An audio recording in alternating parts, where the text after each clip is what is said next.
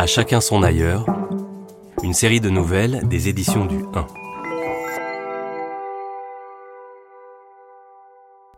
Le temps d'un été, l'hebdomadaire Le 1 et sa collection Le 1 des libraires, les trimestriels Zadig, Légende, America, vous donnent rendez-vous autour de l'ailleurs. Onze écrivains explorent par la nouvelle ce mot à géographie variable. Des récits audio qui vous font voir du pays et des sentiments. Avec les voix de Clotilde M et d'Emmanuel Noblet. La nouvelle de Tonino Benacquista, La tache orange.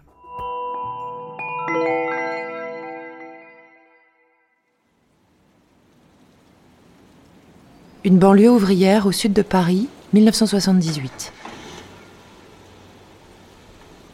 Dans un lycée en préfabriqué qui a déjà brûlé deux fois, Guillaume passe l'épreuve orale du bac de français. Quand on lui donne à choisir entre un extrait de La peste de Camus et Brise marine, un poème de Mallarmé, il n'hésite pas. La chair est triste, hélas, et j'ai lu tous les livres. Fuir, là-bas fuir. Le poète est prêt à tout quitter pour obéir à son impérieux besoin d'ailleurs.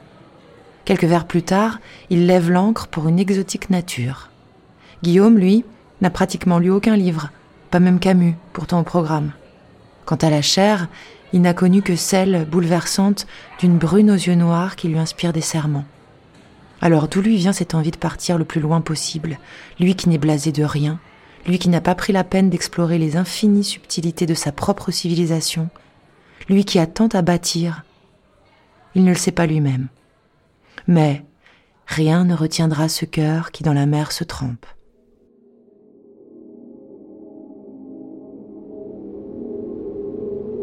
Trois ans plus tard, le voilà à Melbourne, usé par une longue série de petits renoncements. Nulle part on n'a eu besoin de lui, de sa jeunesse, de son désir d'authenticité, de son besoin de se colter au réel, ni même de son exotisme de Parisien. Il s'est senti étranger, touriste, voyeur. Il n'est pas taillé pour l'aventure. Il est de la race des sédentaires. Il veut retrouver son coin de rue, se réapproprier sa langue natale. Il sait désormais que les humains sont les mêmes partout et que les poètes sont des exaltés et des menteurs. En poche, il lui reste à peine de quoi se payer le pire des billets de retour. Un Melbourne, Bangkok, Amsterdam, puis un quart pour Paris, soit deux jours épuisants. Mais il se sentira pris en charge. À 20h50, dans l'aéroport international de Bangkok, sa correspondance n'est affichée nulle part. Au guichet de sa compagnie, il doit se contenter pour toute explication d'un Sorry sir, delayed, répété à l'envi. Dans la zone de transit, il est le seul à attendre un vol pour Amsterdam. Bientôt, il est le seul à attendre. Il comprend qu'il va passer la nuit là, recroquevillé sur des sièges en plastique vert, sous des néons vacillants, son sac pour oreiller. C'est le moment de découvrir si l'on a ou non une vie intérieure. Trois minutes plus tard, il sait qu'il a une vie intérieure quand son ventre se rappelle à lui. Dans son vol au départ de Melbourne, on ne lui a servi qu'un thé à la cardamome et un biscuit à l'arrière-goût de poussière. Il retourne au guichet de sa compagnie, qui a tiré le rideau de fer. Il en déduit qu'aucune collation n'est prévue pour le voyageur dont le vol est delayed, à jeun depuis plus de 7 heures. Un distributeur de chips et de barres chocolatées n'accepte pas ces derniers cents australiens. La nuit sera longue.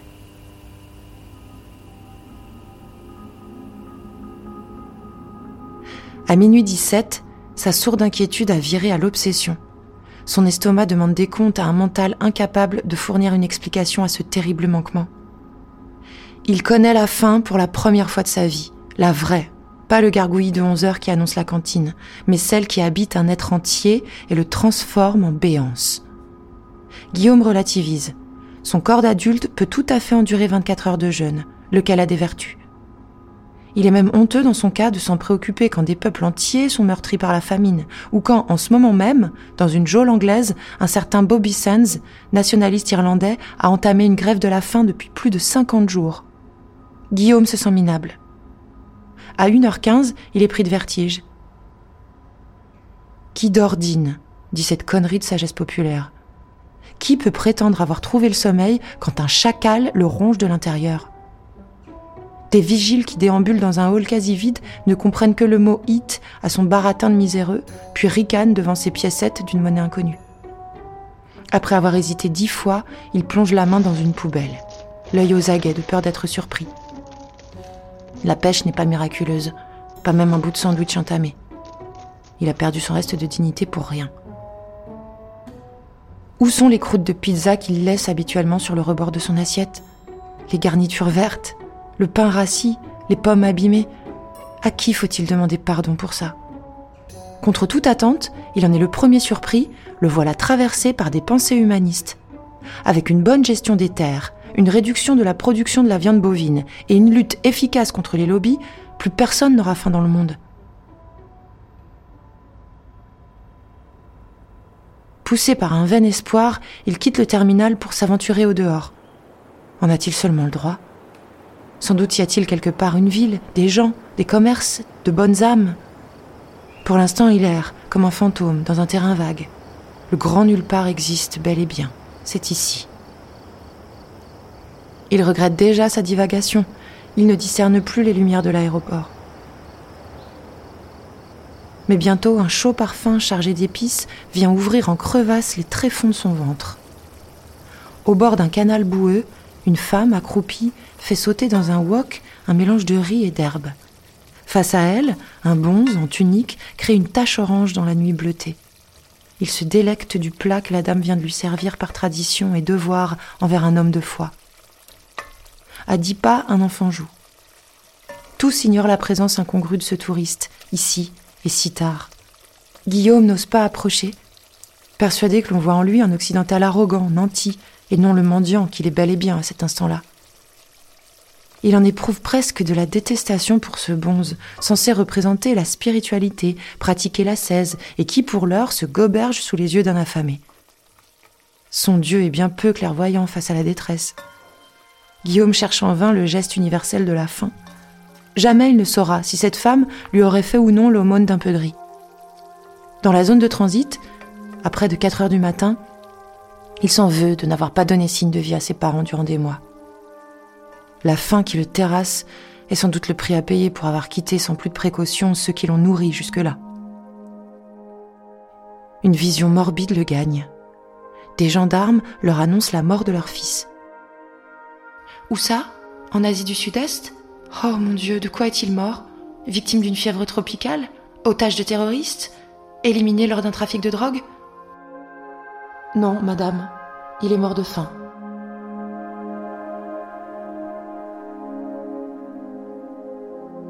Le voilà recroquevillé à terre. Sa vue se brouille. Lui reviennent en mémoire des mots vides de sens. La chair est triste, hélas, et j'ai lu tous les livres. Fuir, là-bas, fuir.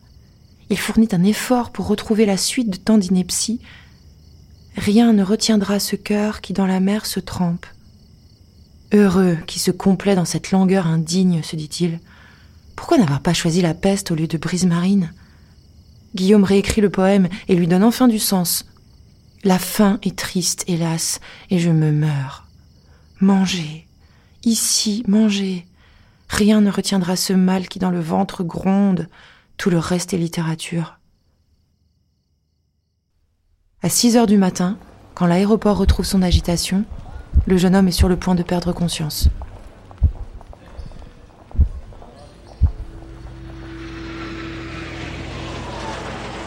Mais juste après le décollage, à peine le plateau repas posé devant lui, il mord dans une cuisse de poulet sans pouvoir retenir des feulements de bête. Le soulagement est si intense qu'il lui embue les yeux. En mordant dans une galette de riz, il pleure pour de bon. Puis il avale un dessert gélatineux à l'arrière-goût de cumin qu'il aurait recraché en temps normal. Un rire nerveux suit de peu les larmes. Il ferme un instant les yeux pour goûter au mieux cette épiphanie du corps.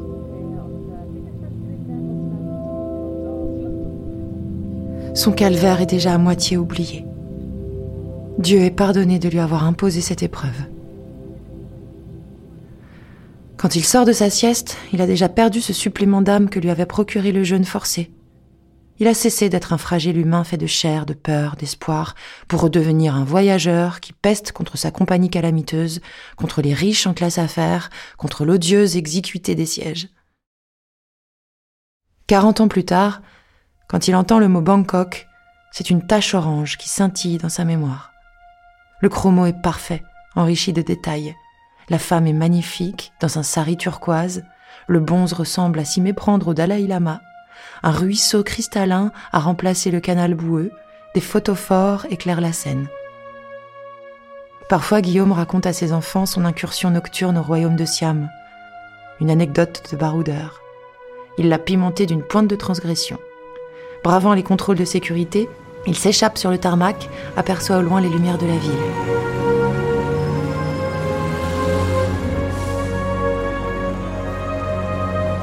Il n'a que quelques heures pour partir à la découverte d'une civilisation et, ô surprise, la trouve au bout du chemin. Un médianoche local chargé de tradition et de délicatesse dans une campagne de rizières et de bambous. Son bonze lui avait souri comme sourient les bonzes. Ah, quelle escapade Guillaume a oublié son détour au pays des crèves-la-faim, l'âme en transit et le corps en tourment, un voyage immobile qui l'a entraîné bien plus loin que les antipodes. Il se souvient juste d'avoir eu 18 à l'oral de français pour un poème qui faisait rimer espoir et mouchoir, orage et naufrage.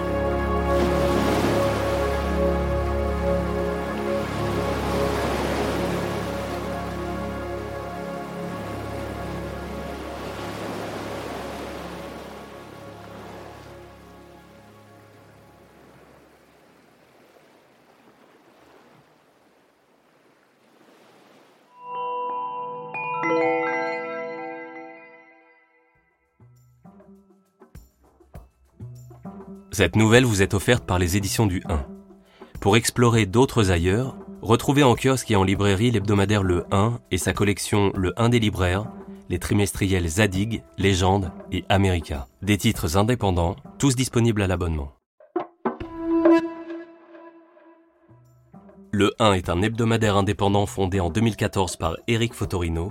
Chaque semaine, une question d'actualité y est traitée par des sociologues, des historiens, des artistes et bien d'autres à retrouver en kiosque et en librairie ou par abonnement sur le 1hebdo.fr. À chacun son ailleurs est un podcast des éditions du 1, produit par Bababam. La nouvelle est lue et interprétée par Clotilde M.